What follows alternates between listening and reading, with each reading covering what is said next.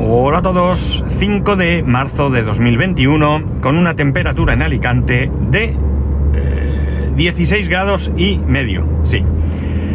Bueno, ayer me hice la revisión de la vista y buenas noticias. Estoy exactamente igual que hace dos años. mi amigo, el, el óptico, me dijo que esperaba que estuviese mucho peor porque parece ser que debido al confinamiento y al poco tiempo que ahora podemos emplear para salir, pues le están llegando mucha gente con muchos problemas en la vista por culpa del abuso de las pantallas, ¿no? Dice que están llegando chavales de 15, 16, 17 años con ojos de, anciano, ¿no?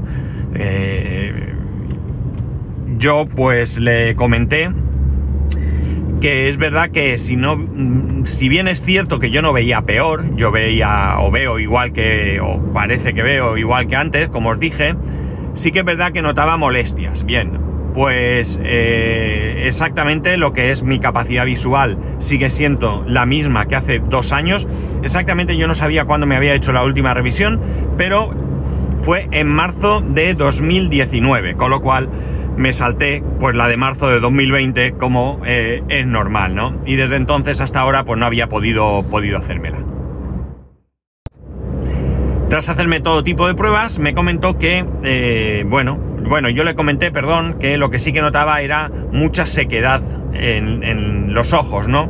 Que cuando ya llevaba un rato delante de la pantalla, notaba como los ojos se me secaban bastante que sí que intentaba pues eh, mirar para otro lado de vez en cuando, levantarme aunque fuese al baño o, a echarme agua o lo que sea, con el fin de pues cambiar un poco la vista y demás. Me dijo que era importante hacerlo y me mandó unas gotas o un líquido o un como lo queráis llamar para eh, pues humedecer el ojo, ¿no? Mm, me dijo que me lo podía poner tantas veces como quisiera, que no tenía problema, y bueno, pues ahí lo tengo, me lo, me lo, traje, me lo traje esta mañana al, al, trabajo, me lo he dejado en el cajón de la oficina, porque generalmente este problema lo tengo en la oficina. ¿Podría ir y venir el bote de gotas? Sí, podría, pero lo más probable es que me lo dejase en casa eh, más de una vez. No pasaría nada, ese día no tendría gotas, pero bueno, prefiero, como digo, porque donde realmente siento esos problemas es en el trabajo. En casa no suelo sentirlo ni siquiera cuando estoy delante del ordenador, quizás porque realmente estoy mucho menos tiempo delante del ordenador en casa que en el trabajo. También me comentó que en la actualidad eh, los cristales que evitan la luz azul de las pantallas han avanzado bastante, que todavía les queda muchísimo, muchísimo, pero muchísimo me dijo que podíamos decir que estaban al 50%, pero que, eh, bueno, pues no ya, porque no era necesario, pero que podía plantearme, pues en un futuro, el cambiarme esos cristales de las gafas de cerca por unos cristales que llevasen ese filtro, esa protección contra esa luz. Ya digo que me dijo que, bueno, pues que todavía quedaba, que tenían que mejorar, pero que, bueno, ya empezaban a ser interesantes, que todo lo que había anteriormente no valía para nada y me dio una serie de, cosas, ¿no? Deformaban los colores, yo que sé, muchos problemas que, eh, bueno, pues no eran interesantes. Me gusta, me gusta mucho porque, no porque sea eh, amigo mío, sino porque siempre, siempre, eh, bueno, yo le dije en broma, así no te haces rico. Y se lo dije porque realmente él, bueno, pues hace dos años, lo que es la, visión de cerca, tengo 0,25 dioptrías más, ¿no? Que no es suficiente como para no ver, pero que con esos 0,25 vería mejor, las cosas como son.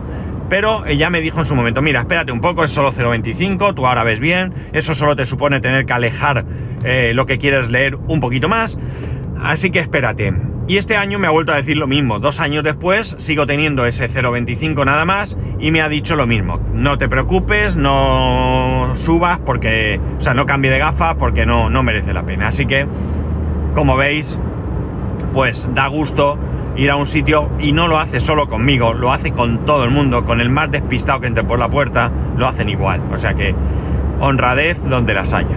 Bien, en mi caso, el estar mucho tiempo delante de la pantalla, pues es evidente que es porque me paso el día mm, programando. Ahora mismo hago muchas cosas, pero realmente eh, lo que más tiempo hacemos es programar para la empresa. ¿Qué programamos? Preguntaréis alguno. Pues mirad, hay cosas que creo que hoy en día no merecen la pena salvo contadas excepciones, ¿no? Por ejemplo, un programa de contabilidad. Yo creo que hay muchos y muy buenos programas de contabilidad de mayor o menor envergadura que no merecen la pena que te pongas tú a programar, como ya digo, algo concreto, muy extraño que necesites. Pero sí que hay otro tipo de aplicaciones que aun habiendo un mercado también bastante interesante, sí pueden resultar mejor eh, que tú mismo te las programes porque le puedes añadir funcionalidades que generalmente no tienen. Y ese es nuestro caso. Nosotros estamos haciendo aplicaciones principalmente basadas en gestión de proyectos.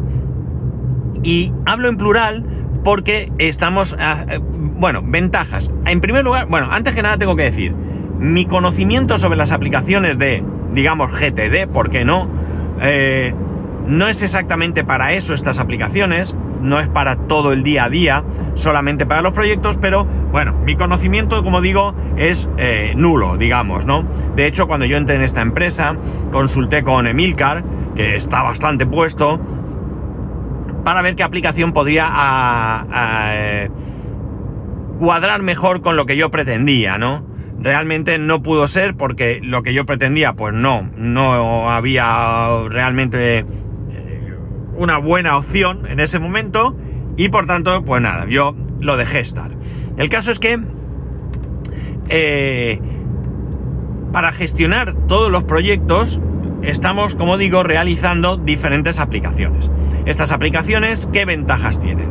En primer lugar, la ventaja que tienen es que son personalizadas, es decir, las adaptamos a cada departamento. Puede haber eh, apartados que a un determinado departamento le interese y puede haber apartados que a otro departamento no le interese o le interese de otra manera, ¿no? Por ejemplo, podemos decir mm, una serie de campos a rellenar, ¿no? yo puedo coger y esa serie de campos decir que eh, este departamento los tiene y este otro departamento no los tiene porque no los van a usar nunca, pero en cambio sí van a usar otros campos con otro tipo de información. Por ese lado, ya tenemos ahí un punto. Insisto en que no conozco las aplicaciones para gestión de proyectos, con lo cual es posible que estas aplicaciones lo hagan todo. Seguramente en lo que es la parte de definición de proyectos no estemos inventando nada nuevo. Nosotros tenemos una parte donde gestionas un proyecto, dentro de ese proyecto gestionas unas acciones, unas tareas, y dentro de esas tareas incluso se pueden añadir unas subtareas, ¿no?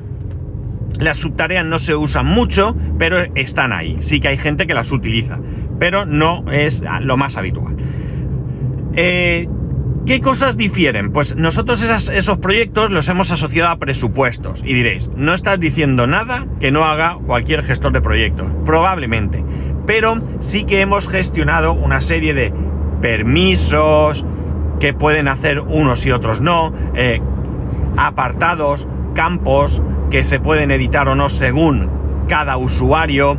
Eh, hemos hecho, eh, hemos facilitado la posibilidad de gestionar el dinero del proyecto, de manera que un dinero de un proyecto se puede traspasar a otro proyecto.